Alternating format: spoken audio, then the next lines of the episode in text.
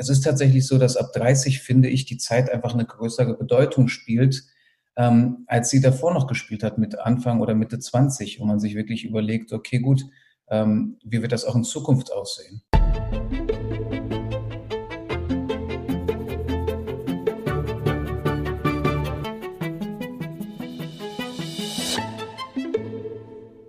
Willkommen zurück bei einer neuen Folge Mindblowing. Und wie ihr im Intro eben schon gehört habt, habe ich heute wieder einen männlichen Gast. Und wir haben heute eine ganz besondere Folge. Es wird nämlich gar nicht so ein Experten-Talk-Interview, ähm, sondern mehr, ich würde sagen, sehr persönlich.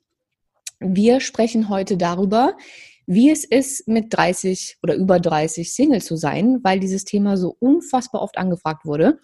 Und ich dachte mir, ich suche mir erstens einen männlichen Gesprächspartner, weil ich es wichtig finde, beide Seiten irgendwie zu beleuchten. Zweitens einen Profi, weil er ist nicht nur ein Mann und Single, sondern auch Psychologe und Coach. Das heißt, ich habe heute die geballte äh, Experten äh, und selbst betroffenen Power. Und ich begrüße Andreas Adam. Ja, vielen, vielen Dank, dass ich dabei sein darf. Und äh, ja, tatsächlich kann ich da auch echt sagen, dass ich mich als Experten zählen kann. Warum? Ähm, bin jetzt 34 Jahre alt und habe vorhin nochmal nachgezählt, hatte tatsächlich schon sechs Beziehungen in der, ja, in der Zeit bisher, seit ich 16 bin. Das heißt, sechsmal ähm, das Spielchen gespielt in der Partnerschaft, aber auch dann immer wieder, wie es ist, wenn man Single ist. Und die letzte Beziehung ist vor einem halben Jahr zu Ende gegangen. Und ähm, es ist schon sehr spannend zu sehen, wie es ist, als Ü30-Mann äh, ja, wieder auf dem Single-Markt unterwegs zu sein und vor allen Dingen auch, wie äh, andere Menschen damit umgehen. Ja, ich würde Deswegen, sagen, eigentlich, wenn du gerade so erzählt hast, könnten wir direkt da einsteigen. Wie ist es denn? Also ich meine, ich bin jetzt schon um einiges länger Single. Das heißt, ich hatte jetzt nicht die Situation bisher, ähm, Ü, also ich bin Ü30, aber ich hatte jetzt nicht die Situation, dass ich mich jetzt in diesem Alter nochmal äh, trennen musste. War das für dich mhm. schwieriger, als mit Mitte 20 da einen Schlussstrich zu ziehen? Absolut, also wirklich absolut aus vollstem Herzen.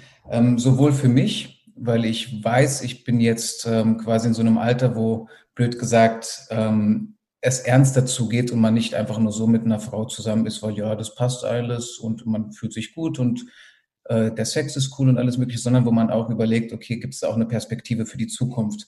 Und vor allen Dingen auch ähm, für meine Ex-Partnerin oder Ex-Freundin, weil man sich dann auch überlegt, sie will unbedingt Kinder haben uff, wie ist es denn jetzt, wenn man sie quasi als 31-Jährige wieder auf den Single-Markt überlässt? Ähm, wie lange dauert es, bis man dann wieder einen Mann findet? Und es ist tatsächlich so, dass ab 30, finde ich, die Zeit einfach eine größere Bedeutung spielt, ähm, als sie davor noch gespielt hat mit Anfang oder Mitte 20, wo man sich wirklich überlegt, okay, gut, ähm, wie wird das auch in Zukunft aussehen? Und es war keine leichte Entscheidung zu sagen, ich trenne mich jetzt. Also es war wirklich, es hat mich über ein halbes Jahr ähm, ja, verfolgt, beziehungsweise ich habe ein halbes Jahr gebraucht, um wirklich zu dem Punkt zu kommen, okay, gut, das wird zu nichts führen und wir werden beide nicht glücklich sein. Und dann lieber jetzt mal nochmal, ja, in den sauren Apfel beißen will ich gar nicht sagen, aber halt einfach nochmal, ähm, ja, gucken, was sich in Zukunft so entwickelt. Was ich aber ganz spannend finde, und das ist, glaube ich, so ein Männerding, das ist mir auch bei Freunden von mir aufgefallen, dass ihr da offensichtlich, du ja eben auch, ich weiß nicht, ob es dir aufgefallen ist, aber dass ihr nicht nur an euch selbst denkt, also dieses, okay, ich muss jetzt mit 34 irgendwie nochmal eine neue Frau suchen, ähm, sondern auch an die Frau denkt. Also, mhm. was ist denn jetzt mit ihr? Wenn sie einen Kinderwunsch hat, jetzt ist sie auch schon 31, findet sie überhaupt noch jemand neuen? Kann ich sie denn jetzt überhaupt wieder auf den Singlemarkt schmeißen, sozusagen? Dass man da als Mann, glaube ich, auch nochmal so ein bisschen den Druck hat. Dieses, also, was, was ist denn mit ihr? Naja, und es klingt auch ein bisschen blöd, also wenn man sich das jetzt anhört irgendwie, dass man äh, aus diesem Grund dann noch zusammenbleibt, weil man die Konsequenz scheut. Oh man, wie geht es ihr denn dann nochmal ähm, ja, auf dem Singlemarkt, beziehungsweise wie wird es denn dann in Zukunft aussehen? Das ist ja ein absolut blöder Gedanke, damit man zusammenbleibt. Man sollte ja eigentlich zusammenbleiben, weil man sagt, man genießt die Zeit zusammen und es ist schön und man supportet sich, man hat eine tolle Zeit und nicht aus Angst, weil man sonst äh, irgendwie alleine bleibt. Ist ja absolut bescheuert. Ähm, trotzdem war das in dem Moment auf jeden Fall ein Thema für mich. Ja, aber so. ich, ich finde es auch nachvollziehbar, weil man, man ist mit der Person ja länger zusammengeblieben oder gewesen aus einem Grund. Das heißt, da ist ja schon, wenn vielleicht auch irgendwann keine Liebe mehr da ist, aber da ist ja trotzdem äh, tiefe Zuneigung und man mag diesen Menschen ja und man möchte natürlich auch, dass es ihm gut geht und seine Wünsche irgendwann erfüllt werden. Und klar mhm. macht man sich dabei die andere Person irgendwie Gedanken. Das stimmt. Allerdings habe ich auch gemerkt, irgendwie, dass man dann irgendwann aus dem Herzen sozusagen in den Kopf rutscht. Dass man dann nicht mehr irgendwie aus Herzgründen, aus Liebe oder was auch immer zusammen ist, sondern irgendwann das Gefühl hat, okay, jetzt verstandsmäßig sollte man lieber zusammenbleiben, weil das ist jetzt vernünftiger für uns beide. Und ich glaube, wenn du dann eine Entscheidung triffst, nur noch aus dem Kopf heraus ähm, zusammenzubleiben oder auch nicht, ist das, glaube ich, nie die richtige Entscheidung. Deswegen ist es auch immer wieder wichtig, irgendwie da auch mal ins Gefühl reinzugehen und seinem Herzen auch zu folgen ähm, und da halt einfach zu schauen, was sich richtig anfühlt. Ja. Aber ja, ich es bin auch immer noch voll und vor allen Dingen jetzt. Ähm, ich würde sagen, ich bin drüber hinweg, es geht mir gut. Aber allein jetzt im Gespräch merke ich auch, wie man doch immer wieder auf diese Fragen so zurückkommt. War es die richtige Entscheidung? Ähm, wie wird das jetzt weitergehen? Und man ist ja auch vollkommen trotzdem noch in dieser, wie soll ich sagen, ähm, nicht in dieser gesellschaftlichen Verantwortung, wo es ja immer wieder heißt, Mensch, man muss ja irgendwie zusammen sein, man muss ja irgendwie einen Partner haben fürs Alter, man möchte ja nicht alleine sein. Ähm, man ist ja auch irgendwie so ein bisschen in dieser Angst, dieser Angstthematik drin. Ist die Entscheidung jetzt richtig gewesen oder auch nicht? Hätte, wenn und aber. Alles nur Gelaber, kennst du selbst. Mhm. Ähm, aber in dem Augenblick ist man dann trotzdem irgendwie so ganz komisch zwischen den Stühlen irgendwie so ein bisschen. Ja, so ein bisschen Verunsicherung spielt da, glaube ich, ja, immer mit. Absolut absolut. Wir haben ja, also in, in Vorbereitung auf, auf diese Folge, die ja übrigens nur entstanden ist, weil ich auf Instagram so oft, also ich konnte irgendwann nicht mehr zählen, wie oft gefragt wurde, wie ich das hinbekomme, ähm, so positiv zu sein, obwohl ich über 30, also ich bin 32, für alle, die es nicht wissen, ähm, noch Single zu sein. Und ich habe die ganze Zeit die Frage nicht verstanden, weil ich gedacht habe, wie, obwohl ich Single bin, glücklich bin. Wieso sollte ich denn nicht glücklich sein, weil ich Single bin? Und mhm. irgendwann habe ich mich dem Thema angenommen, weil einfach der Bedarf so groß war, also sowohl von männlicher als auch von weiblicher Seite. Und in Vorbereitung auf diese äh, Aufzeichnung haben wir eine Umfrage gemacht. Also was unter den ganzen Singles über 30 ähm, so die größten Ängste sind. Und mir ist eins aufgefallen. Ich habe das Gefühl, die Ängste von Männern sind anders als die Ängste von Frauen, erstens. Ähm, und zweitens ist es oft, ich glaube auch bei Männern, unterm Strich so ein Alleinsein-Problematik. Also Angst mhm. vom Alleinsein, nicht allein sein wollen, nicht alleine sterben wollen. Ich habe da, äh, ich meine, ich glaube, ich hatte dir die Auflistung geschickt von den ganzen äh, Sorgen und Ängsten, die da kamen. Was hast du denn oder hast du denn auch als, als äh, Single mit 34 mal solche Gedankengänge gehabt? Also kennst du diese, diese Ängste, die die ganzen Follower beschrieben haben? Absolut. Absolut. Also ich muss ganz ehrlich sagen, ich habe mich da in mehreren, ich würde jetzt nicht sagen Ängsten, aber in Sorgen wiedergefunden. Ähm, zum einen, weil darüber werden wir vielleicht später auch nochmal ein bisschen zu sprechen kommen. Äh, will ich Kinder haben? Was die Gründe sind, beziehungsweise ähm, was meine Motive dafür sind, können wir nochmal darauf eingehen. Aber ich will schon gerne Kinder haben, natürlich aber mit der richtigen Frau, nicht um jeden Preis. Und ähm, natürlich hat auch so dieser Gedanke, wie ist es denn dann im Alter? Wenn man im Alter alleine ist, auch auf jeden Fall für mich äh, eine Relevanz. Und ähm, das spielt natürlich alles irgendwie dieser dieser Thematik in die Hände, soll ich jetzt wirklich nochmal den Mut aufbringen und neu zu starten oder soll ich trotzdem einfach drinbleiben in der Beziehung? Und ich muss ganz ehrlich sagen, ich kenne haufenweise Beziehungen, die vor allen Dingen Ü30 sind, ähm, wo man das Gefühl hat, die tun sich nicht gut, die führen auch keine glückliche Beziehung, aber bleiben trotzdem zusammen. Und ähm, da dominieren natürlich halt die Ängste und vor allen Dingen jetzt auch die letzten Monate, glaube ich, haben gezeigt, welche Beziehungen daran gewachsen sind und welche auch nicht. Also es ist unglaublich, wie viele Beziehungen ähm, in die Brüche gegangen sind. Das sage ich als Coach, das sage ich aber vor allen Dingen auch als, ähm, als Mensch. Und ähm, ja, meine eigene ja unter anderem auch in der Folge von diesen ganzen Einschränkungen. Das war ja im Sommer. Und äh, die Frage ist halt immer nur, was ist der Grund dahinter? Was ist äh, das Why sozusagen? Warum wollte ich eigentlich diese Beziehung weiterführen? Und hm. wenn das einfach nur ist aus Angst, um später nicht allein zu sein, ist es, glaube ich, kein richtiger in Anführungszeichen richtiger Grund, sondern wenn der Grund wirklich ist, ich will die Beziehung weiterführen, weil ich den Menschen so toll finde und weil ich äh, an seiner Seite dieses Menschen sein möchte, dann glaube ich, wird man auch eher über solche ja, schwierigen Zeiten hinwegkommen. Und Angst ist nie ein guter Ratgeber in meinen Augen, weil Angst äh, wird uns nicht dazu führen, dass wir die richtigen Entscheidungen für uns, aber auch für unsere Partner treffen. Definitiv. Ich glaube nur, die Kunst ist es, das überhaupt zu erkennen. Ich ja. glaube, dass man sich das nicht gerne zu, also nicht gerne eingesteht, nicht gerne anschaut und nicht gerne mhm. dahin geht, überhaupt so weit zu reflektieren, mhm. ähm, zu gucken, ob der Grund, weswegen ich in dieser vielleicht nicht ganz so glücklichen Beziehung bleibe, ähm, tatsächlich Angst ist. Also da überhaupt hinzukommen, ist, mhm. glaube ich, auch schon mal noch ein Problem.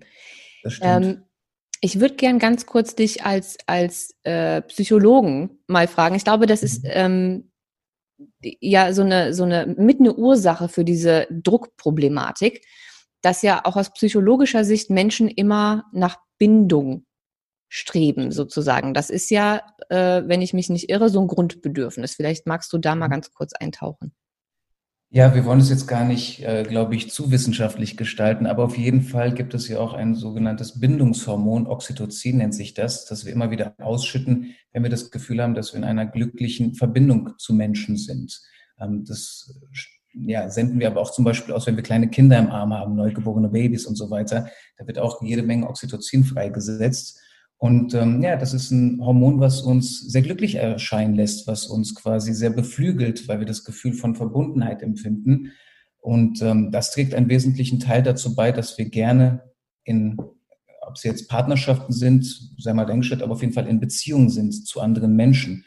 Ich meine, ähm, eine Das heißt aber, so wie du das gerade ja. sagst, dass äh, ich dieses Bindungsbedürfnis theoretisch gesehen auch erfülle, wenn ich sehr äh, enge, nährende äh, Freundschaften habe oder einen sehr guten Bezug zu meiner Familie? Oder sind das dann nochmal verschiedene Arten von Bindung und wir sind wirklich darauf gepolt, eine Bindung mit einem, ähm, also eine romantische Bindung zu finden?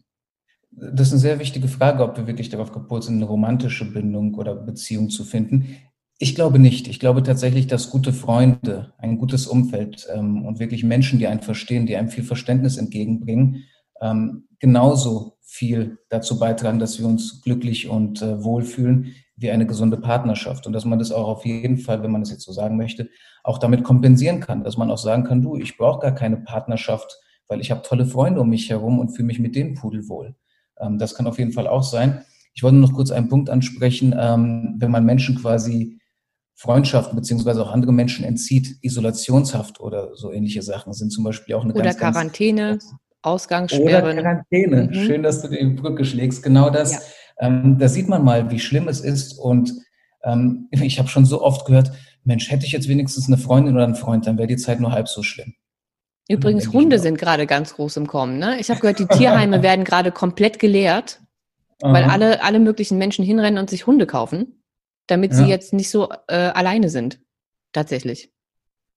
Aber verständlich. Mit einem Hund hast du auch eine gute Begründung, warum du rausgehen musst. Ja, das stimmt. ist ja in einigen Städten so, dass man das nicht machen darf.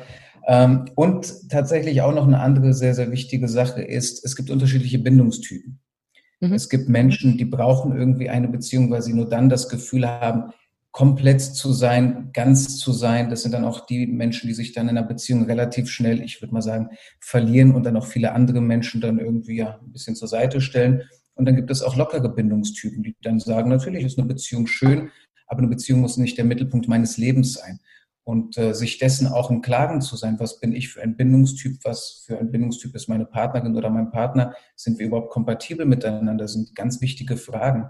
Und ähm, was man auch nochmal ansprechen muss, ist ganz klar, ähm, wie steht die Gesellschaft dazu?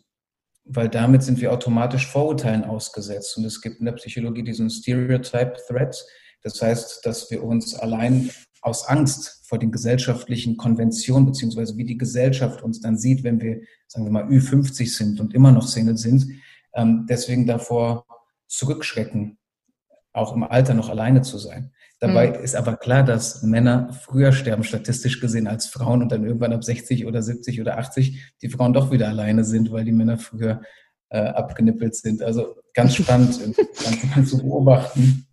Also wir haben jetzt unheimlich viele Punkte. Ich glaube, auf die würde ich alle gerne nochmal einzeln eingehen. Ähm, zum einen würde ich ganz gerne nochmal eine Sache kurz auffassen zum Thema Freundschaften und Bindung. Ich glaube auch wie du, dass Freundschaften und eine gute äh, Bindung auch zur Familie sehr, sehr wichtig sind und auch diese, ähm, diese, diese, also das kompensiert, dieses Single-Sein kompensiert, wenn man so sagen möchte. Ich finde gar nicht das, was kompensiert werden muss, aber dass auch eine starke Bindung da ähm, unheimlich nährend ist. Aber nur dann, wenn die Freundschaften auch wirklich nährend sind. Und das ist was, was mir über die Jahre aufgefallen ist. Ich hätte früher nicht behaupten können, ähm, dass meine Freundschaften ähm, mir so wichtig gewesen wären wie eine Partnerschaft oder wie meine Familie. Es waren alles gute Freunde und ich dachte auch, ich hätte eine beste Freundin oder wie auch immer. Mhm. Rückblickend betrachtet, aus der heutigen Sicht habe ich, glaube ich, nie ernsthafte Freundschaft geführt, weil ich mich nie komplett öffnen konnte. Also nie. Klar habe ich meine Geheimnisse erzählt und mal geheult, wenn irgendwie, weiß ich nicht, äh, irgendwas mit einem Typen nicht so gelaufen ist, wie ich wollte, oder ich habe irgendwas aus meiner Kindheit mal erzählt oder so, aber es war nicht, es, wie soll ich das sagen, es war nicht so tief. Mhm. Und mein, auch aus heutiger Sicht führe ich nur noch Freundschaften, bei denen ich, ähm, wie soll ich das sagen, seelisch nackt bin. Also komplett ganz, äh, also hundertprozentig echt. Wenn ich das Gefühl habe, ich kann bei jemandem nicht, es fühlt sich bei jemandem nicht sicher an, ich zu sein, zu 100 mhm. Prozent, mhm. ist das für mhm. mich kein Freund mehr, sondern ein mhm. guter Bekannter. Das heißt auch nicht, dass ich die Person weniger mag, nur es ist nicht das Gleiche. Und seitdem ich meine Freundschaften danach auswähle ähm, und nur noch wirklich enge Verbindungen mit solchen Menschen eingehe oder versuche, so eine Tiefe zu erreichen, ist das noch einmal eine, eine komplett andere Art von Freundschaft, die viel, viel mehr gibt und nährt als das, was ich früher als Freundschaft bezeichnet hätte. Und ich glaube, dass das dann der Punkt ist, an dem man sagen kann, dass kompensiert, wenn man das so sagen möchte, in mhm. Anführungszeichen, auch ähm, andere Arten von Bindungen, weil die einfach so, weil da einfach so eine tiefe Verbundenheit da ist. Absolut, also Kompensation ist dann natürlich auch nicht das richtige Wort. Das habe ich jetzt äh, einfach nur gewählt, weil das für viele dann damit verständlicher ist. Ähm, aber natürlich hat die Tiefe der Beziehung und die Tiefe der Verbundenheit einen maßgeblichen Einfluss darauf, ähm, wie gut wir uns fühlen und wie stark auch die Qualität der Freundschaft damit ist. Und ich glaube auch, dass wir alle irgendwann ab einem gewissen Alter raus sind aus dieser Zeit, wo man zigtausend Bekannte hat und irgendwie einen Freundeskreis von 20 Leuten, ähm, weil man letzten Endes merkt, der wirklich enge Freundeskreis, der Inner Circle sozusagen, die Family, wie man sie auch manchmal nennt, ähm, da reichen manchmal auch schon zwei, drei Leute aus, zwei, drei gute Freunde. Hm. Was ich da aber auch nochmal spannend finde, ist, dass vor allem diese zwei, drei guten Freunde, wenn ich das jetzt so retrospektivisch betrachte, vor allen Dingen in den Zeiten, als ich nicht in einer Beziehung war, eine immer stärkere ähm, ja, Bedeutung für mich hatten. Weil wenn man in einer Beziehung ist, dann bekommt sozusagen die Freundin ja auch diese Rolle eines guten Freundes oder einer guten Freundin. Und sobald man dann aber wieder hm, ja, Single ist sozusagen, füllen dann tatsächlich die Freunde diese Rolle wieder aus. Und das ist auch spannend, dass das nie, also zumindest bei mir, nie gleichzeitig war. Hm. Dass ich sagen konnte, ich hatte jetzt eine Freundin, die ein guter Freund war und gleichzeitig waren auch noch meine besten Freunde die besten Freunde. Das bemerke ich jetzt so ein bisschen im Nachhinein. Das ist auch lustig, lustig, was, was in diesem Gespräch ja, alles so für, für Insights rauskommen, was man auf einmal so rückblickend noch besser versteht. Ähm, die anderen Punkte, die du vorhin angeschnitten hattest. Auch, ja? Nee, jetzt versteht man auch, warum es dann irgendwie immer wieder nicht die Vorwürfe gab, aber dann so diese Sachen, ne, du hast jetzt keine Zeit mehr für mich. Hat man hm. ja in dem mhm. Augenblick nie verstanden, weil man ja sagt, doch, ich habe ja natürlich doch Zeit für dich. Aber klar, wenn die natürlich Single sind und viel mehr Zeit haben als ich, wenn ich in einer Beziehung stecke, kann ich diesen Vorwurf vollkommen jetzt äh, nachvollziehen. Siehst du mal. Ja. Sorry, ähm, du warst. Die Dinge, die du vorhin noch angeschnitten hattest, waren genau die, ähm, Antworten, die wir ähm, aus der Community bekommen hatten, nämlich einmal dieser gesellschaftliche Druck, ähm, mhm. den es gibt, dass einfach Single sein ab einem gewissen Alter ähm, irgendwie verurteilt wird sehr schnell. Ist dir das, ist dir das bei dir selbst auch schon aufgefallen? Also ich glaube, jeder kennt ja auch die Momente, wo man dann irgendwie zu Familienfeiern geht und ähm, dann auf einmal die Tanten oder die Onkel oder wer auch immer dann die Fragen stellen. Und wie läuft's? Man denkt ihm ans Heiraten nach und dann auf einmal die Antwort kommt, äh, wir haben uns gerade getrennt. Und also, wow, okay, ähm, geht's dir gut damit? Äh, wie, wie geht das denn weiter? Und es auf einmal klingt, als ob es die schlimmste Tragödie im Leben wäre, weil man auf einmal wieder Single ist und dann auch Kuppelversuche gestartet werden. Na, jetzt musst du dich ja ranhalten, jetzt bist du ja bald 35 und so weiter. Ähm, man merkt es extrem. Also ich merke das in der Familie. Ähm, ich merke das aber auch im näheren Umfeld, dass es dann immer heißt, naja, komm, jetzt muss man halt gucken, wer sind denn so, in Anführungszeichen, die Reste, die Ü30 sind, die man jetzt noch irgendwie verkuppeln könnte. Es, es klingt sehr schlimm, wenn man das hört, aber tatsächlich habe ich das schon ein paar Mal gehört. Das ist doch eine nette Frau und die ist auch noch, äh, äh, noch frei auf dem Singmarkt und die ist auch Ü30. Und dann denke ich so, okay, äh, nee, nee, nee, danke. Ich kümmere mich ich mal hab, selbst drum. Ich habe auch das Gefühl, dass unter Männern, vielleicht sind das auch nur meine Freunde, ähm, oder du hast das eventuell auch schon gehört, dass es ähm, gerade bei Männern so ist, dass wenn sie ähm, eine Frau kennenlernen, die über 30 und Single ist, automatisch erstmal so ein Hintergedanke kommt von mit der muss ja irgendwas nicht stimmen, weil wenn die hübsch ist und intelligent mhm. und Single mit über 30, dann ist da irgendeine Leiche im Keller. Absolut, da gehen die Alarmglocken oft an, das höre ich immer wieder. Und mhm. vor allen Dingen auch, naja gut, äh, wenn du jetzt mit der zusammenkommst, ist dir aber schon klar, musst du jetzt in den nächsten ein, zwei Jahren auch die Kinder in die Welt setzen. Also das mhm. wird quasi äh, schon vorausgesetzt, dass jeder Kinder haben möchte und dass man dann auch wirklich, bis man 33 ist oder alle, alle, aller spätestens 35 ist, dann auch äh, die Sache mit den Kindern in die Welt setzen muss und so weiter. Und ähm, das ist unglaublich, weil da wird einfach am stärksten ähm, bewusst, was für Glaubenssätze man einfach aus der Kindheit mitgenommen hat, beziehungsweise welche Prägung man hat. Ähm, ob die Eltern ein Leben lang zusammengeblieben sind, ob die Eltern sich irgendwann mal getrennt haben. Das hat einen enormen Einfluss darauf, wie wir die Zukunft beziehungsweise unsere Beziehung angehen werden und auch an die Ehe glauben mhm. oder auch nicht glauben. Das ist ja auch spannend. Also meine Eltern sind immer noch zusammen. Manchmal denke ich mir mehr schlecht als recht, aber auch das hat ähm, einen Einfluss auf, auf mein Denken irgendwie, dass ich mir äh, vorstelle, ja Mensch, so ist das irgendwie schöner, dass man dann zusammen bleibt, obwohl es hart ist. Und ich glaube, Menschen, deren Eltern sich vielleicht getrennt haben, dann auch gemerkt haben, du, es kann auch wunderbar sein, wenn man dann irgendwie ähm, alleine lebt. Hm.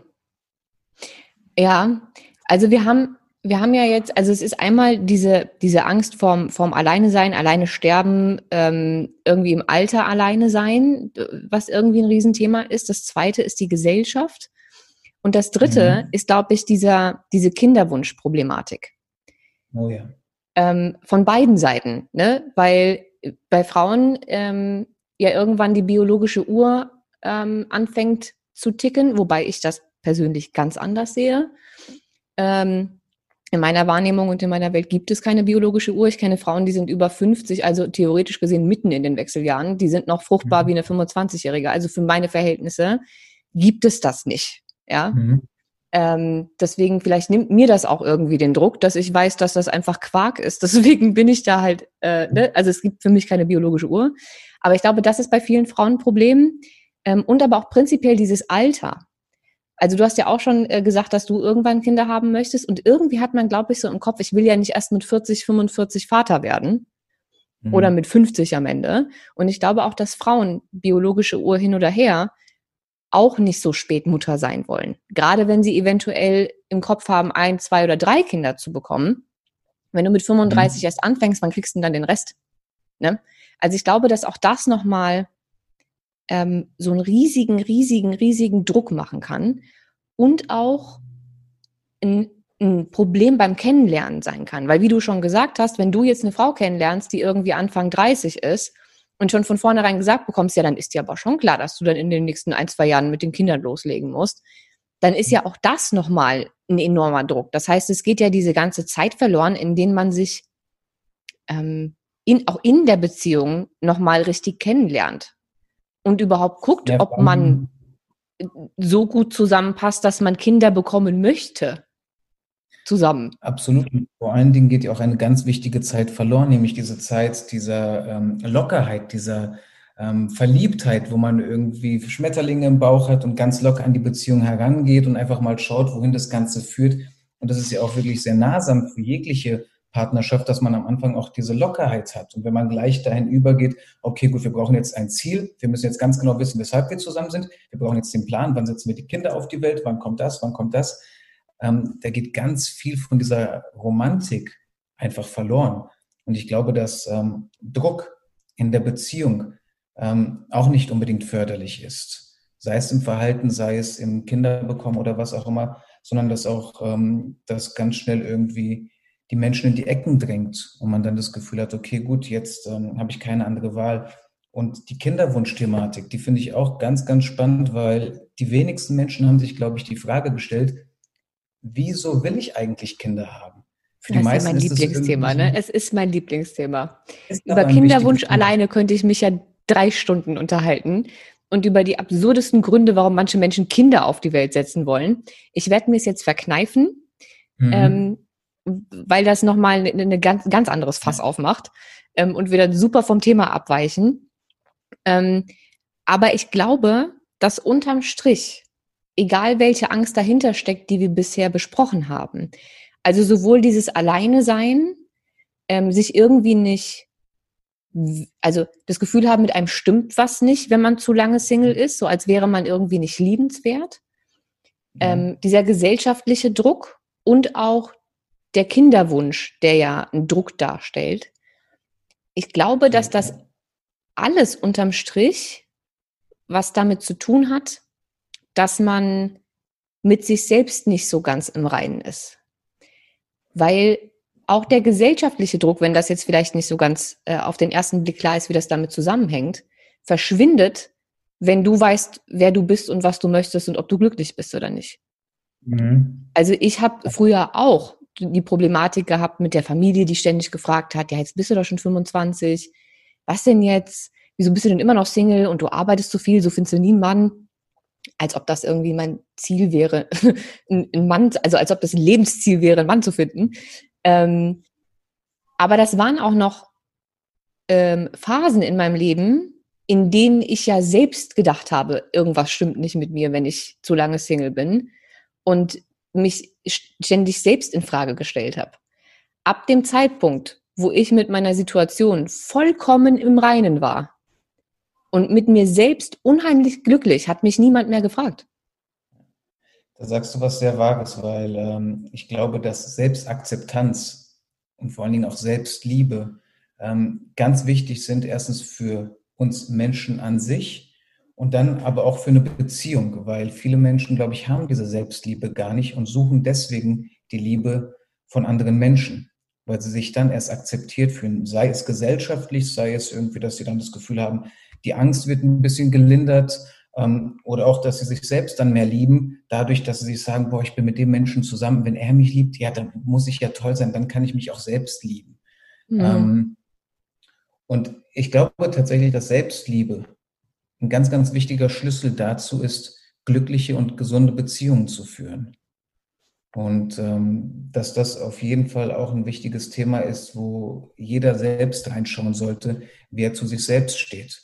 Denn erst wenn man gut zu sich selbst steht oder in Verbindung ist und sich vollkommen akzeptiert, ähm, glaube ich, wird man das auch nach außen hin projizieren und auch in anderen Beziehungen das dann teilhaben lassen. Aber letzten Endes, es ist und bleibt wirklich ähm, eine ganz komplizierte Thematik, weil einfach so viele verschiedene Faktoren mit reinschwingen und äh, sich alle wechselseitig bedingen und man da irgendwie so merkt, okay, das ist gar nicht so leicht aufzubrechen beziehungsweise ähm, zu erklären, womit es zusammenhängt. Und natürlich hat es auch ganz viel mit den Werten zu tun.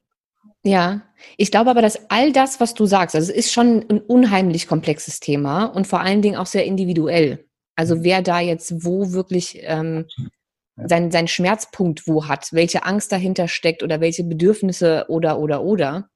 Ähm, aber ich glaube, dass das, was all diese verschiedenen Punkte zusammen verbindet und ähm, wo man anfangen muss, ist immer bei sich selbst. Also egal welches Thema, warum mich dieser gesellschaftliche Druck überhaupt, also warum das überhaupt Druck ausübt. Nur weil die Gesellschaft was sagt, muss das bei mir ja keinen Druck ausüben. Also den Druck mache ich mir ja selbst. Mhm. Weil es mich triggert, weil es mich da trifft, wo es mir auch weh tut, weil sonst könnte es mir ja völlig egal sein, wer was sagt. Das heißt, egal welches dieser Themen, die wir jetzt besprochen haben, ob das jetzt dieser unheimliche Drang ist, Kinder zu bekommen oder diese enorme Angst, im Alter alleine zu sein, was übrigens meiner persönlichen Meinung nach, und ich möchte jetzt wirklich niemandem zu nahe treten, völlig absurd ist. Weil du ja, also weder eine Hochzeit noch Kinder kriegen, schützt dich davor, im Alter alleine zu sein. Sonst wäre das Altersheim, wenn ja. die Altersheime nicht völlig überfüllt mit Menschen, die alleine da sind, äh, Kinder und Enkel haben und auch mal einen Ehemann hatten und trotzdem keiner besuchen geht. Also, mhm. weißt du, was ich meine? Das ist ja kein, das ist ja keine Absicherung. Du hast ja mit deinen Kindern keinen Vertrag. Wenn ich mal 70 bin, dann ähm, müsst ihr mich einmal die Woche besuchen äh, oder ich darf bei euch einziehen oder ihr müsst zweimal die Woche ins Altersheim kommen. Also nee, aber da sieht man ja, wie viele Möglichkeiten oder Hebel die Menschen in Bewegung setzen, um das Gefühl von Sicherheit zu haben und von Kontrolle zu haben und dahin zu haben, ich tue das Beste für meine Zukunft. Letzten Endes, die Zukunft bleibt unkontrollierbar. Du kannst natürlich schauen, ähm, dass du sie irgendwie günstig gestaltest, aber was dann dazwischen passiert, life happens. Du kannst es nie kontrollieren und am Ende geschieht genau der Fall, den du sagst. Man hat Kinder, man hat einen Partner gehabt, landet trotzdem mit 70 Jahren dann in einem Seniorenheim und ähm, ist dann einsam und alleine. Hm. Übrigens auch noch ganz wichtig, die Differenzierung zu treffen zwischen Alleinsein und Einsamsein. Hm. Ich glaube, das ist auch noch ganz wichtig, der auch mit, ähm, mit Selbstliebe beziehungsweise auch mit Selbstakzeptanz zusammenhängt. Fühle ich mich einsam, wenn ich alleine bin?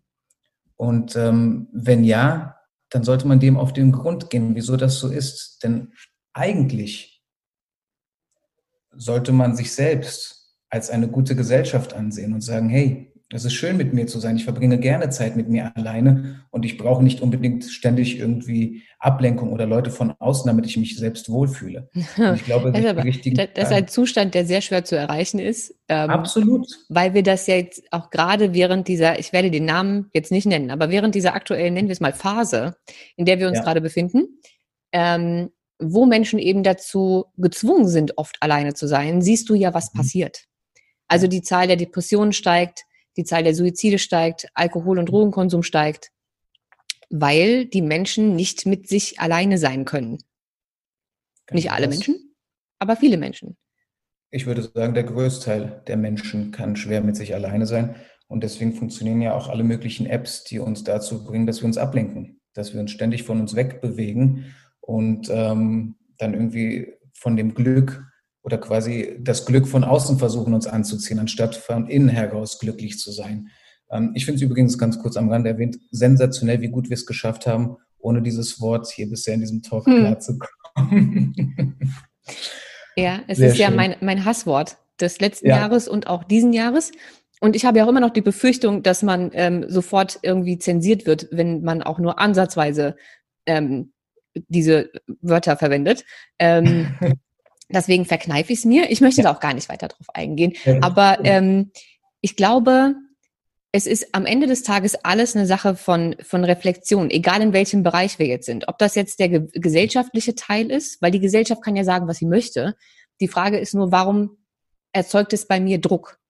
Es ist ja kein Druck von außen, es ist ja Druck von innen.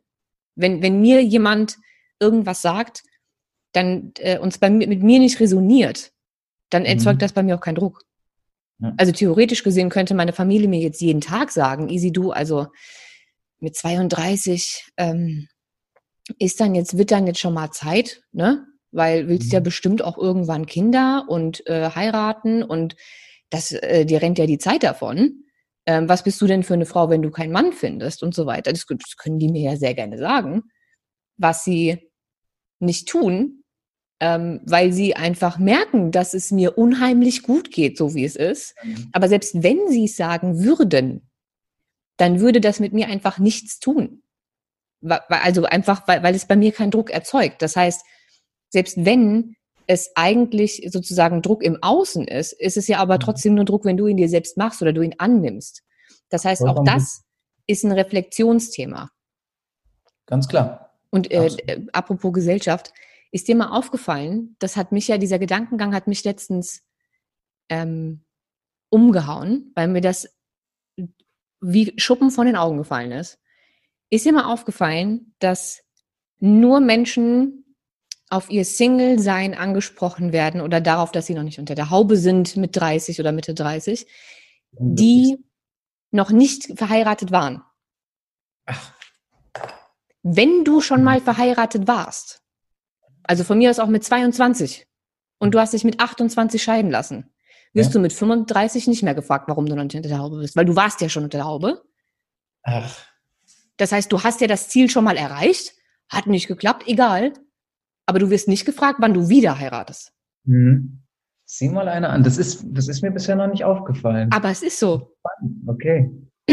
Es ist völlig absurd. Als ob dann, als ob du dann dein Lebenswerk verrichtet hättest, wenn du einmal mhm. verheiratet warst, egal ob es geklappt hat oder nicht. Ja. Danach ist dann egal. Dann kannst du den Haken dahinter setzen. Einmal verheiratet. Ja, Habe ich gemacht. Erledigt. Von der To-Do-Liste abgehakt. Danke, vielen Dank. Ist weg. Spannend. Nee, muss ich jetzt tatsächlich nochmal äh, näher hineinschauen, aber ich kenne tatsächlich auch nicht so viele Menschen, die schon verheiratet gewesen sind. Das äh, einfach so nebenbei erzählt. Was mir aber aufgefallen ist, deswegen bin ich dir da äh, so ein bisschen äh, ins Wort gefallen, ist, dass in meinem Freundeskreis ähm, nur die Menschen immer danach gefragt werden, wann sie es denn vorhaben, die nach außen hin zumindest unglücklich erscheinen. Wenn irgendjemand vollkommen glücklich erscheint und irgendjemand das Gefühl hat, boah, der steht mitten im Leben, der macht das, was ihn äh, was ihm Spaß macht und der hat überhaupt kein Problem damit, Single zu sein, dann ist das auch in Ordnung. Sobald man aber jemanden als unglücklich sieht, der über 30 ist, reduziert man es dann automatisch darauf, nee, das hat damit zu, äh, zusammenzuhängen, dass er oder sie noch alleine sind. Und das ja. finde ich doch bescheuert, was für ein äh, Schubladendenken wir in dieser Hinsicht haben irgendwie, dass wir allein schon unterscheiden, ah, okay, Single und vergeben.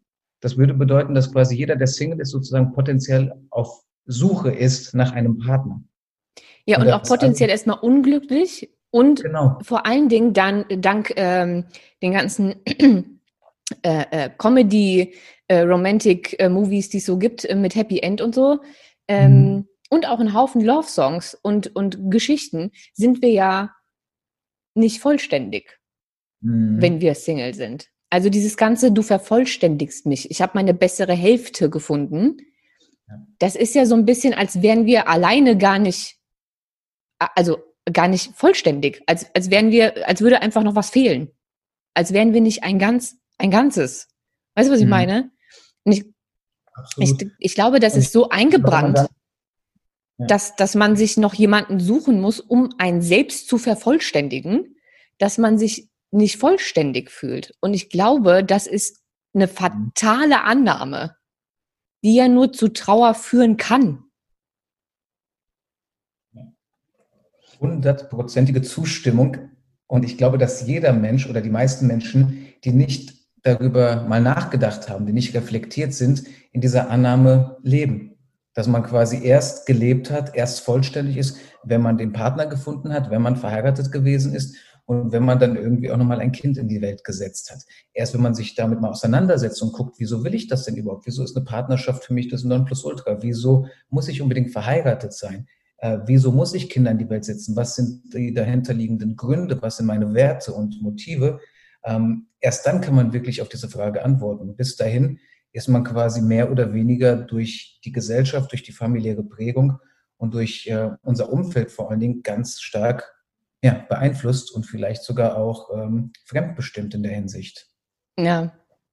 Und ich glaube, ähm, was ich an der Stelle nochmal sagen möchte, für alle, die die, ähm, die Folge gehört haben, zur wahren Ursache von äh, Erkrankungen, also was krank und gesund macht, da hatte ich ja erklärt, dass ähm, alle möglichen Dinge, die wir vielleicht auch gar nicht so wahrnehmen, Stressoren sein können und dass das alles, je mehr Stressoren, desto eher wird man krank. Ähm, und ich finde, das gerade ist einer von den unterschwelligen, dauerhaften Stressoren, wenn man es nicht mitbekommt. Dieser ja. unheimliche Druck und diese Unzufriedenheit mit dem mhm. Single-Dasein, diese Angst vor der Zukunft als Single, finde ich noch jemanden, finde ich niemanden, werde ich überhaupt noch Mutter, äh, sterbe ich alleine, stimmt mit mir was nicht. Das sind alles einzelne kleine. Stressoren, die insgesamt einfach so enorm auf den Körper einwirken, dauerhaft, dass es einfach eine super ungesunde Situation ist. Übrigens genauso ungesund wie in einer ähm, unglücklichen Beziehung zu verharren, weil man Angst davor hat, die zu beenden und dann wieder allein zu sein und mal von vorne anzufangen. Ähm, und deswegen würde ich dich ganz gerne fragen, du bist 34, du bist Single und dir geht es gut damit. Wie, wie, wie stellst du das an?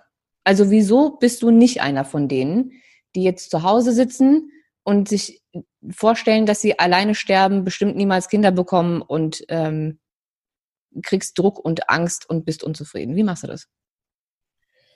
Wow, äh, das soll jetzt überhaupt gar nicht so klingen, als ob ich da irgendwie ein Patentrezept äh, gefunden habe. Aber ich glaube, was für mich ganz entscheidend ist, ähm, da kommen wir wieder zum Ursprungs- oder zum Anfangsthema kurz hin. Ich habe auch tolle Freunde und tolle Beziehungen zu anderen Menschen, äh, mit denen ich mich austauschen kann und wo ich mich verstanden fühle und mit denen ich auch wirklich tolle Momente teile. Dann ähm, habe ich so eine Art, man, ich will es jetzt nicht Urvertrauen nennen, aber ich glaube, dass die Dinge so, wie sie kommen, irgendwie kommen werden und dass am Ende das alles funktionieren wird. Und deswegen mache ich mir den Druck auch nicht selbst, weil wie du gesagt hast, der Druck ist meistens selbst gemacht. Und deswegen nehme ich dann den Druck von außen.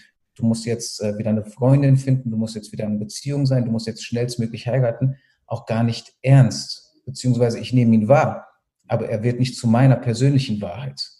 Und das ist für mich ein ganz, ganz wichtiger Punkt. Und darüber hinaus, ähm, auch wenn es so blöd klingt, bin ich mit meinem Leben glücklich und zufrieden. Ich mache das, was ich möchte. Ich ähm, tue die Dinge, die mir Spaß machen. Ich äh, empfinde Liebe. Ich empfinde auch Liebe mir selbst gegenüber. Und da frage ich mich halt, okay, ähm, muss ich jetzt unbedingt noch jemanden haben, damit ich glücklich bin? Nein. Wenn der richtige Mensch kommt und ich mit diesem Menschen Zeit verbringen möchte und mir denke, wow, ähm, es ist schön an der Seite dieses Menschen, dann mache ich das gerne. Aber ich lasse mich jetzt nicht irgendwie zum Sklaven meiner selbst oder zum Sklaven der Gesellschaft machen und suche einfach irgendjemanden oder den nächstbesten. Ähm, also das sind so die Sachen, durch die ich mir erklären kann, wieso es mir so gut geht. Aber was sagst du, wieso geht es denn dir? Du geht ja auch gut damit. Worauf würdest du noch äh, das zurückführen? Ich finde es schwierig. Ich, ähm, ich finde es schwierig, dass das irgendwie äh, zusammenzufassen, aber das geht mir immer so. Wenn ich um irgendwelche Ratschläge gefragt werde oder wie, wie machst du denn das und das, dann denke ich immer, ja, keine Ahnung, ist halt so. Ähm, äh, wenn ich jetzt kurz drüber nachdenke, ich würde sagen, es ist erstens durchaus auch diese, dieses Urvertrauen. Einige ähm, würden das jetzt irgendwie Spiritualität nennen oder ähm, ähm, einfach Glaube. Äh, völlig egal, welche, welche Religion oder ob jetzt spirituell oder nicht. Aber ich habe ähm, einfach die feste Überzeugung, weil es auch mein Leben lang schon so war, dass ähm, alles für mich passiert und nicht gegen mich und dass alles so kommt, wie es kommen soll. Ähm, das erleichtert das Leben allgemein ähm, unheimlich, egal in welche Richtung. Ähm, dann bin ich einfach, ich ähm, habe mich aber auch sehr, sehr, also es ist nicht so, als wäre das schon immer so gewesen, äh, aber ich habe mich einfach die letzten Jahre so intensiv mit mir selbst beschäftigt, ähm, mit meinen Schatten, mit meinen Mustern, mit meinen Glaubenssätzen, mit, ähm, mit meiner Beziehung zu mir selbst, mit meiner Beziehung zum Leben, mit meinem, mit meinem tieferen Sinn, den ich im Leben empfinde. Ähm, und ich glaube, wenn das alles fehlt, also wenn man ähm, diese ganze Reflexion nicht hat und nicht so richtig weiß, wer man ist, was man selbst für Werte hat, wie, liebensman, äh, wie liebenswert man wirklich selbst ist und was man im Leben macht, dann versucht man sein Glück im Außen zu suchen.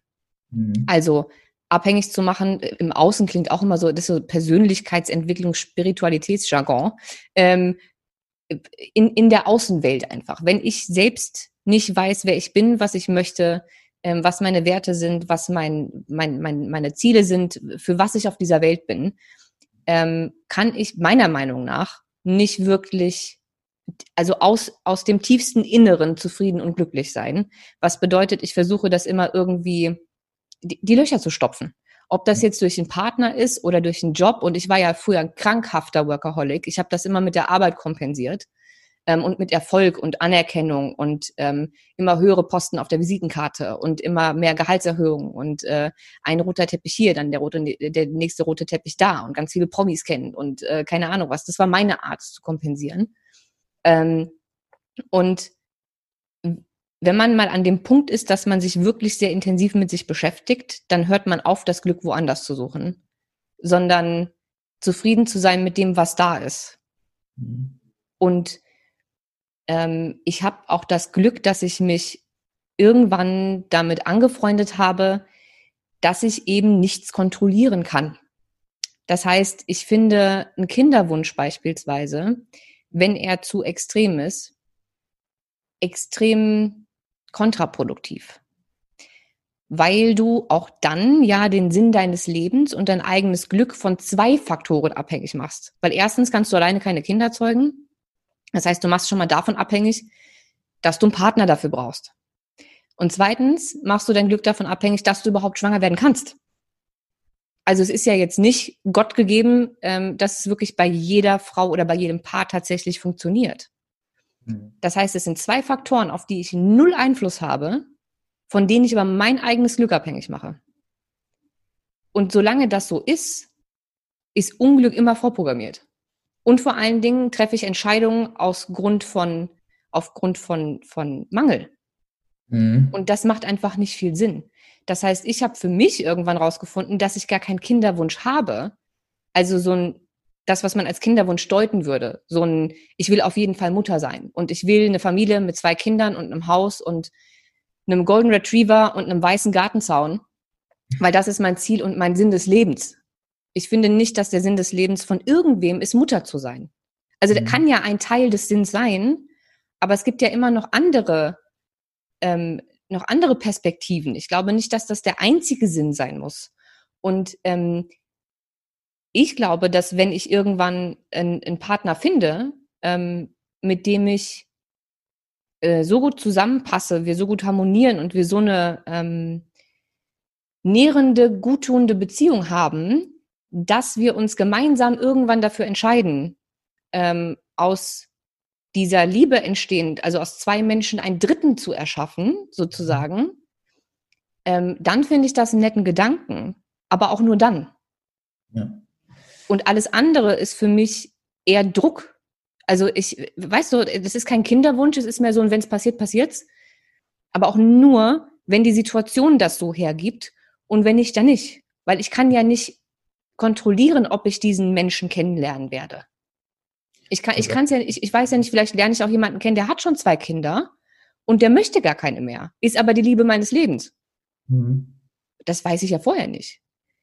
Also wenn ich mein Glück davon abhängig mache, dass mir irgendwas passiert oder irgendwas in mein Leben kommt, was ich nicht kontrollieren kann, dann ist das meiner Meinung nach immer ein Rezept für absolutes Unglück und mhm. Unzufriedenheit.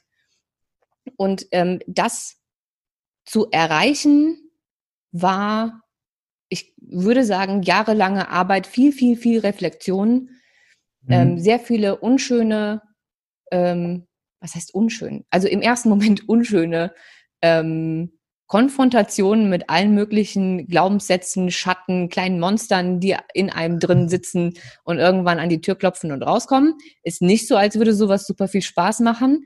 Ähm, aber wenn man sich lang genug ähm, mit sich selbst und mit seinen ähm, Schatten und mit seinem Innenleben beschäftigt hat, dann kommt danach einfach eine unheimliche Entspannung ähm, und Freiheit. Also seelische, emotionale und psychische Freiheit. Ja, jetzt sind wir echt nochmal auf ein paar sehr, sehr wichtige Themen eingegangen gegen Ende. Tatsächlich auch diese Schattenthematik. Ähm, man könnte natürlich jetzt auch von äh, inneren Kindern sprechen und ähm, diesen ganzen Geschichten die natürlich genauso wichtig sind. Und ich glaube, man kann ja rein theoretisch heutzutage, ähm, klingt jetzt blöd gesagt, weil es dir ein bisschen widerspricht, die Sache ja selbst in die Hand nehmen. Ich kann jetzt zu einer Samenbank gehen und sagen, ich will jetzt unbedingt Kinder haben. Hier, jetzt möchte ich irgendwie ähm, künstlich befruchtet werden. Ähm, aber wo ich dir dann wieder zustimme, ist, dass wenn man das aus dem Beweggrund macht, ich will jetzt unbedingt Kinder haben und dann bin ich glücklich, es nicht zwangsläufig auch Glück bedeutet, sondern vielleicht sogar das Unglück äh, vorprogrammiert ist, weil keiner sagt, dass irgendwie die Kinder dann tatsächlich das sind, was man gewollt hat. Und ich glaube, der Weg dahin, wie du schon sagst, ist Selbstreflexion, also wirklich schonungslose, gnadenlose äh, mit sich selbst in den Ring gehen und gucken, was will ich, wieso will ich das, was sind meine Motive, ähm, sich die richtigen Fragen zu stellen, um dann irgendwann zu sagen, okay, das will ich wirklich, weil ich es will und nicht, weil irgendjemand anderes es will und es von außen sozusagen in mich hineindoktriniert wird. Und ähm, ich halte es auch nicht für verwerflich, wenn irgendjemand sagt, du, ich will aber wirklich Kinder. Und ich will auch wirklich diesen schönen weißen Gartenzaun haben und einen Golden Retriever haben. Und ähm, das ist für mich das perfekte Glück. Ja, da, da, spricht ja auch absolut nichts genau. dagegen. Ja, wenn sich diese Person aber wirklich mit sich selbst auseinandergesetzt hat und sagt, das will ich aus dem tiefsten Inneren von mir selbst, dann spricht da, wie du sagst, nichts dagegen, dann ist es auch vollkommen in Ordnung. Ich glaube, das Entscheidende ist nur, davor diesen Schritt gemacht zu haben, der Selbstkenntnis, dass man selbst einfach weiß, wie man tickt, wie man funktioniert. Ich glaube, der Unterschied ist auch der, ich sage ja nicht, dass man keine Träume haben darf. Es ist ja auch nicht so, als würden wir zwei hier sitzen und sagen, wir sind total zen, wir sind erleuchtet, alles cool, wir brauchen nie wieder einen Partner. Wobei doch, wir brauchen nie wieder einen Partner. Es geht ja nicht ums Brauchen. Ähm, brauchen tun wir, glaube ich, beide niemanden. Es ist ja nicht so, dass man mit seiner aktuellen Situation zufrieden sein kann und nicht gleichzeitig denken kann, es wäre schön, einen Partner zu haben. Oder mhm. ein Haus und einen Golden Retriever und zwei Kinder. Das kann ja gleichzeitig existieren. Ich glaube nur, dass diese innere Zufriedenheit und jede Situation annehmen können, wie sie eben nun mal da ist, ob ich jetzt ein Haus, einen Golden Retriever und einen weißen Zaun habe oder nicht. Mhm. Ähm, diese Annahme und dieses innere, ähm, in, diese innere Zufriedenheit da sein muss, bevor ich mich wirklich in einem gesunden Mindset um meine Wünsche kümmern kann. Die Wünsche dürfen ja trotzdem da sein.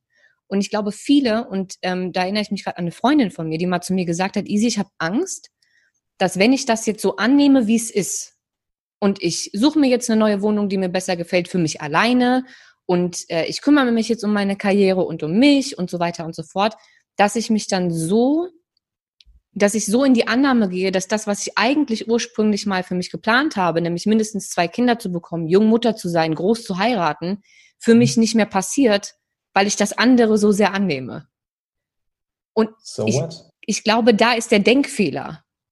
Weil erstens hast du es noch nicht angenommen, wenn du immer noch denkst, dir nimmt jemand was weg, wenn du das eine annimmst. Ähm, und zweitens ist die Annahme der, der ganzen Situation und die Zufriedenheit mit dem, was ist, glaube ich, der Grundbaustein dafür, überhaupt irgendwas wünschen zu können, ohne zu verbissen zu mhm. werden. Absolut. Und ich meine, selbst wenn, was wäre denn so schlimm daran, wenn sie dann wirklich sagen würde, du, ich fühle mich gut so, wie es ist, ich bin glücklich so. Und diese Traumvorstellung, die ich hatte, das war eine Traumvorstellung von meinem 18-jährigen oder 20-jährigen Ich, dass mein 35-jähriges Ich gar nicht mehr hat. Was ist denn daran so schlimm? Ja, und auch da sind wir wieder bei der Reflexion. Da kannst du ja dann auch wieder hingehen und sagen, ja, woher kommt das denn überhaupt? Was, was, was ist denn jetzt so schlimm, wenn ich auf einmal doch Single sein möchte? Wo ist denn hm. da jetzt eigentlich das Problem? Oder wo ist das Problem, wenn ich gar keine Kinder will? Vielleicht möchte ich ja gar nicht. Vielleicht dachte ich, ich möchte, aber ich möchte gar nicht. Also ein bisschen mehr Lockerheit, glaube ich, tut uns allen ganz gut und ein bisschen mehr ähm, Entspannung in der Situation, dass man sowohl von seinen eigenen Vorstellungen, Idealen oder Träumen ähm, weggeht und einfach mal schaut, was ist denn jetzt gerade so und damit dann natürlich auch ähm, ja vielleicht ein bisschen mehr Zuversicht hat mehr Zuversicht, dass das, wie es gerade ist oder wie es äh, ja kommen wird, auch gut ist. Mal blöd gesagt, als ich vor zehn Jahren noch gedacht habe, wie ich mit ja bald 35 sein werde, dachte ich auch, okay, ich werde auf jeden Fall eine Frau haben, mindestens zwei Kinder, bin schon gesettelt, bin das und das und jenes und muss sagen, nö, davon ist nichts eingetroffen. Aber ich also ich, ich wollte, ich wollte mit 30 eine Penthouse-Wohnung und einen Porsche. Das war mein Ziel. Mit Anfang 20 wollte ich mit 30 eine Penthouse-Wohnung und ein Porsche, äh, wie heißt das Ding? Boxster. Boxster. Und einen äh, begehbaren äh, Schuhschrank. Das war das, mh, begehbaren Schuhschrank. Das war das, was ich mit Anfang 20 mir vorgestellt habe, was ich mit 30 haben mhm. möchte. Also ich habe keinen Porsche Boxster, ich habe auch keinen begehbaren Schuhschrank. Ähm, und mittlerweile bin ich sehr weit entfernt von ähm, diesen Konsum-Mindset, weil auch damit habe ich ja wieder irgendwas kompensiert. Ähm, es ist interessant, wie sich sowas verändern kann. Und ich glaube, man darf sich auch erlauben, dass sich das verändern darf. Ich glaube, da sind auch sehr, sehr viele so stuck in dem, was sie sich irgendwann mal vorgestellt haben. Aber das ist unglaublich wichtig. In der Psychologie nennt man das Selbstaktualisierung, dass man auch immer wieder guckt und sich selbst hinterfragt, ist das, was ich früher wollte, immer noch wichtig für mich? Und das ist mit Zielen genauso. Ist ein Ziel, das ich mir vor zehn Jahren mal gesetzt hatte, immer noch aktuell für mich oder hat sich das mittlerweile verändert?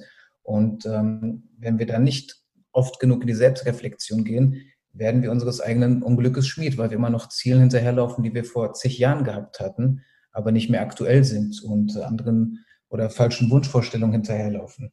Hm. Deswegen ist es unglaublich wichtig, sich da immer wieder neu in Bezug zu stellen und zu gucken, ähm, will ich das immer noch? Und wenn nein, dann okay, dann ist es auch gut.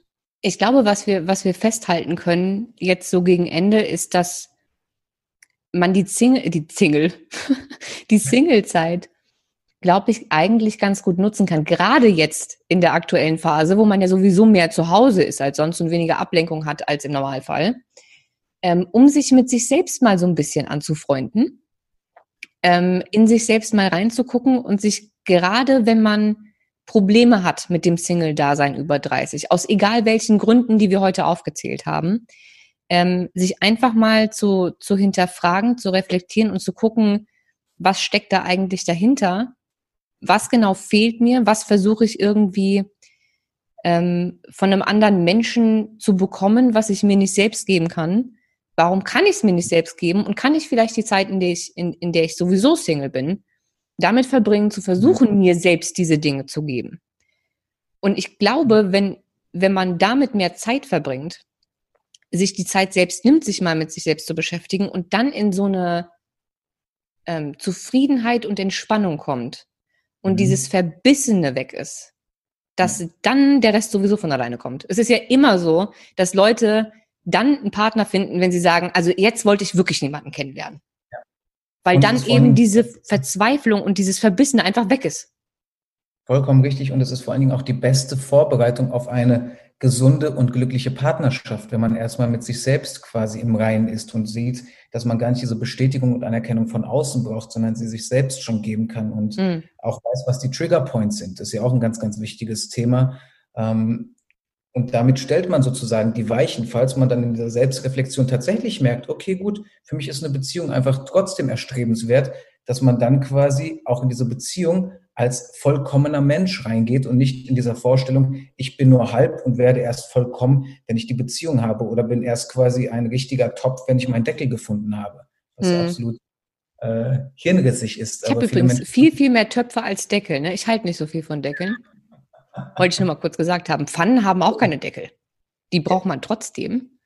Ähm, ja, also ich glaube, ich glaube, du hast, du hast äh, einen ganz guten Punkt getroffen. Zumal man ja auch also man muss ja selbst mit sich so cool sein, dass man auch mit sich selbst zusammen sein wollen würde. Ja. Weißt du, was ich meine? Also wenn ich nicht, wenn ich mich nicht so cool finde, dass ich mit mir eine Beziehung eingehen würde, wieso sollte dann jemand anderes? Und an dem Punkt muss man ja erstmal kommen. Ja. Und ich Und glaube. Dann werden wir auch die Leute anziehen, die wir quasi in unserem Leben haben wollen. Wenn ja. wir uns selbst schon toll finden, dann werden auch Leute kommen, die uns toll finden und die wir auch toll finden. Und dann wird es auch, glaube ich, viel weniger toxischer Beziehungen geben und auch viel weniger Beziehungen, die nur noch aus Angst zusammen sind oder aus einem Mangelgefühl, wie du es vorhin genannt hast.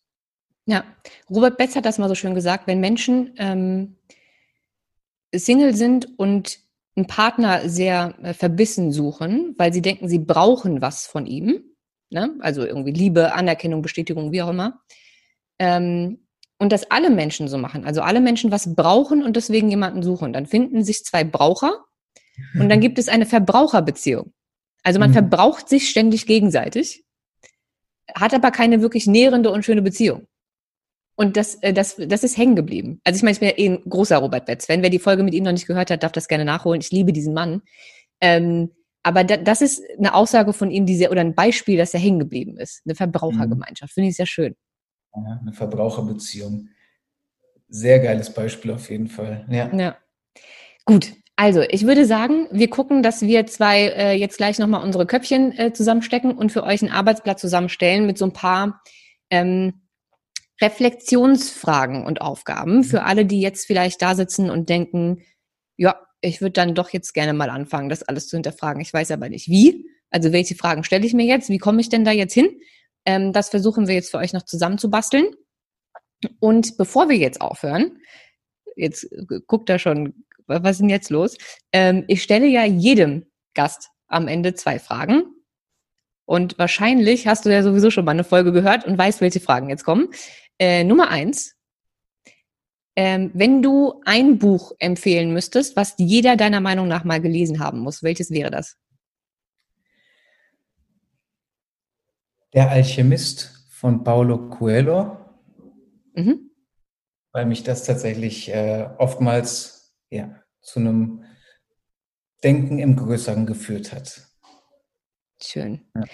Wenn du dir jetzt vorstellst, ich habe, ich muss mir unbedingt so einen Buzzer kaufen übrigens.